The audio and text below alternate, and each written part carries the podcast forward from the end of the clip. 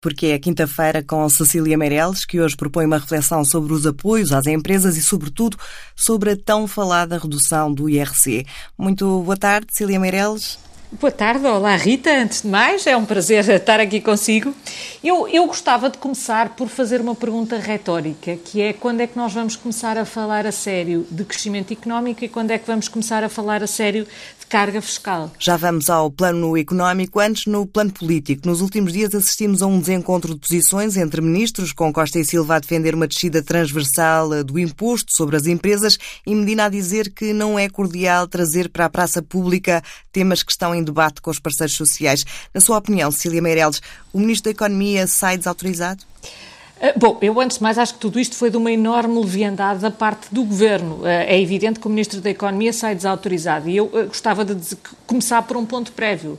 Eu acho que faz sentido baixar o IRC e que nós só estaremos a falar de uma competitividade mais alta e, consequentemente, de salários mais altos e de melhor qualidade de vida se tivermos um IRC diferente.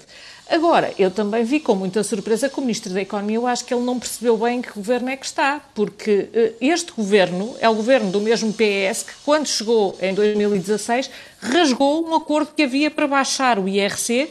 Não era para termos o IRC mais baixo da Europa, era só para estarmos um bocadinho abaixo da média europeia. E, portanto, eh, eu acho surpreendente que o Ministro da Economia, se de facto acha que este ponto é importante, e eu acho que ele é crucial, bem, isso era uma coisa que devia ter explicado antes de ser Ministro da Economia. Eh, sobre o facto de nós assistimos na praça pública uh, discussões que deviam ser no Conselho de Ministros, ah, não é inédito. E este governo muitas vezes já ouvi decidir, quando tinha que negociar com o PCP, com o Bloco de Esquerda, para se manter no poder, nunca se importou de que as coisas não fossem primeiro à concertação social. Portanto, eu acredito no princípio de que elas devem ir primeiro à concertação social mas vejo com surpresa que é porque este governo seis, seis, já leva seis anos de mandato até se ter lembrado disso. Já que nos disse que é favorável a uma descida transversal do, do IRC, quanto é que seria possível, na sua opinião? Um, o Jornal Negócios uh, revela hoje que uh, chegou a ser uh, ponderada uma descida de 2%, com um impacto orçamental de cerca de 200 milhões de euros, mas que a ideia foi descartada por ter sido considerado que a eficácia da medida levantaria dúvidas quanto é que é possível baixar sem haver um impacto muito grande uh, nas contas públicas?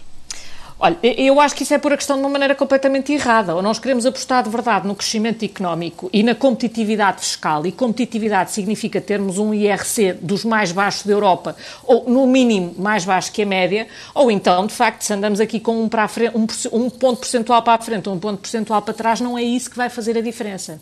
Aquilo que estava acordado era que o IRC fosse descendo dois pontos percentuais até chegar aos 17%. E foi esse acordo que este governo rasgou, este governo do PS rasgou. O que eu acho que faz sentido é olhar para os melhores exemplos e percebermos que se nós apostarmos em ter um IRC competitivo, isso no limite pode significar que a receita sobe. Eu chamo a atenção que da última vez que se desceu a taxa do IRC, no fim do ano a receita foi mais alta e não mais baixa.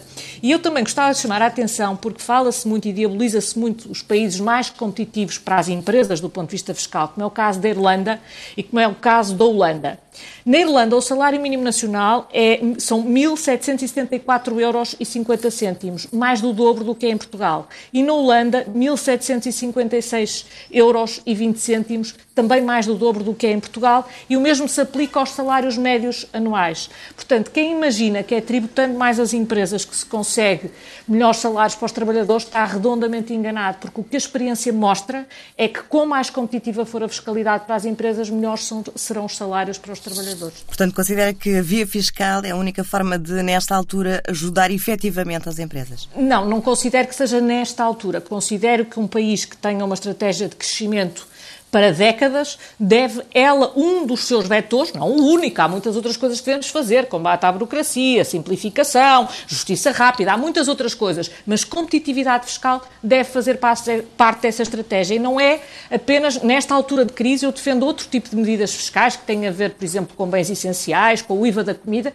isso são medidas de crise. A competitividade fiscal não é uma medida de crise, é uma medida de fundo, até porque eh, para uma empresa fazer uma decisão de investimento está a pensar em 10, 20 anos. Se lhes estiverem a, a, falar da fiscalidade para um ano ou para dois, vai investir noutro sítio onde haja previsibilidade na lei fiscal e, portanto, não faz sentido falar nisto como medidas para a crise. Isto são medidas de fundo para o país crescer e todos termos uma vida melhor e, sobretudo, as gerações futuras não terem que emigrar e encontrarem oportunidades em Portugal. As medidas eh, que estarão a ser estudadas eh, pelo Governo poderão andar pela capitalização, investimento, eh, aí parece-lhe bem que se mexa também? Eu parece-me eu parece excelente que se mexa em várias coisas, mas eu, eu chamo a atenção que as medidas que nós tivemos Uh, aplicaram-se a muito poucas empresas. Ainda recentemente se via uma notícia de, de, de, uma medida do governo que tinha chegado a seis ou a sete empresas. Continuamos Está a falar a destas medidas recentes do, do Não estou a falar das recentes, estou a falar, estou a falar das que tinham sido tomadas na altura da Covid e estou a falar do PRR, em que ainda há pouco tempo saíam os dados e havia, acho eu, que 20 milhões de pagamentos a empresas e havia uh, mais ou menos 10 vezes isso de pagamento a empresas públicas. E, portanto, eh, eu acho que as medidas transversais do ponto de vista fiscal são melhores do que estas medidas de apoio. E porquê? Porque afetam todas as empresas e não apenas aquelas que estão a ser escolhidas pelos serviços do governo ou pelo Banco de Fomento, digamos assim. E depois, em segundo lugar, acho que é importante que elas sejam realmente eficazes. E muitas vezes o que nós vimos é que o grosso dos apoios em Portugal realisticamente vai para o setor público, não vai de todo para o setor privado e esse, eh, aliás, vemos também que a CIP já veio dizer que, que devia haver uma revisão do PRR e uma revisão de tudo o que está programado, porque as coisas pura e simplesmente não estão a funcionar. Quando todos os empresários dizem que as coisas não estão a funcionar, está na hora do governo parar e pensar, ao invés de anunciar apoios. Há aqui uma questão. Uh, são, nós estamos a falar de duas coisas diferentes. Para uma empresa que viu a sua fatura da luz duplicar de um mês para o outro, Uh, o governo vir-lhe dizer tem aqui seja uma linha de crédito de 600 milhões, uma empresa não faz nenhum sentido que se vai endividar para pagar a conta da luz. A não ser que ela esteja, tenha um, apenas um problema de tesouraria, não é isso, uh, não faz nenhum sentido que as empresas se vão endividar agora para andarem a pagar custos fixos e que vão ficar naquele nível mais elevado durante um longo período de tempo. Isso uh, é, é, um caminho para a desgraça. Uh, aquilo que tem que se fazer é atuar nestes preços. Essa é que é a questão.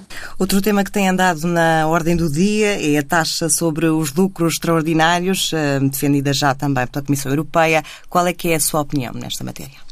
A minha opinião é que, que, que, quer às vezes quer a União Europeia, quer o Governo, às vezes parecem uh, absolutamente encantados em anunciar medidas profundamente demagógicas e terem discussões que uh, têm muito impacto na opinião pública, mas quase nenhum na vida real. Eu ontem estava, estava a ouvir, uh, estava a ler sobre isto e uh, às tantas já estava a avançar a hipótese de haver uma, apenas uma empresa a que esta taxa se vai aplicar. E nós passamos dias e dias a discutir uma taxa que é profundamente demagógica e que no limite pode ser aplicada a uma empresa em vez de termos uma discussão séria sobre a carga fiscal sobre as empresas, que é muitíssimo elevada em Portugal. Se olhar para um relatório de competitividade, vai verificar que é em Portugal que é possível aplicar a uma empresa, com bastantes lucros, é verdade, mas ainda assim as empresas servem para dar lucro, a essa empresa pode-se aplicar a taxa mais alta da Europa. Uh, e nós estamos aqui a ter uma discussão demagógica que imagino que agrade, pode agradar às pessoas, leva-nos para grandes divagações ideológicas sobre o papel do lucro e sobre o, o, o, o imoral que é o aproveitamento dos lucros numa situação de guerra como é esta. é uma discussão sobretudo filosófica. Se nós estamos a falar de uma taxa que se vai aplicar a uma empresa no máximo, acho que mais vale concentrarmos-nos nas outras todas.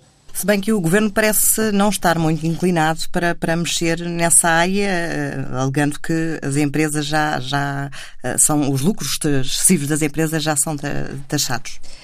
É, eu acho que há aqui uma diferença, do meu ponto de vista, há uma diferença entre lucros excessivos e aproveitamento de uma situação de guerra. Lucro excessivo é um conceito que me parece indeterminado e impossível de determinar. Usemos a então função, a expressão a função, extraordinário. Extraordinário. Uh, mais uma vez lhe digo, uh, se estamos a falar de um imposto que é para uma empresa, uh, enfim, eu acho que ele serve para ocupar a opinião pública, não serve para, serve sobretudo para que não se discuta o que está a faltar. O que está a faltar é uma baixa generalizada de IRC. Cília Meireles, no Não Alinhados, sempre às eh, quintas-feiras, na antena da TSF, ou para ouvir a qualquer momento em tsf.pt e em podcast.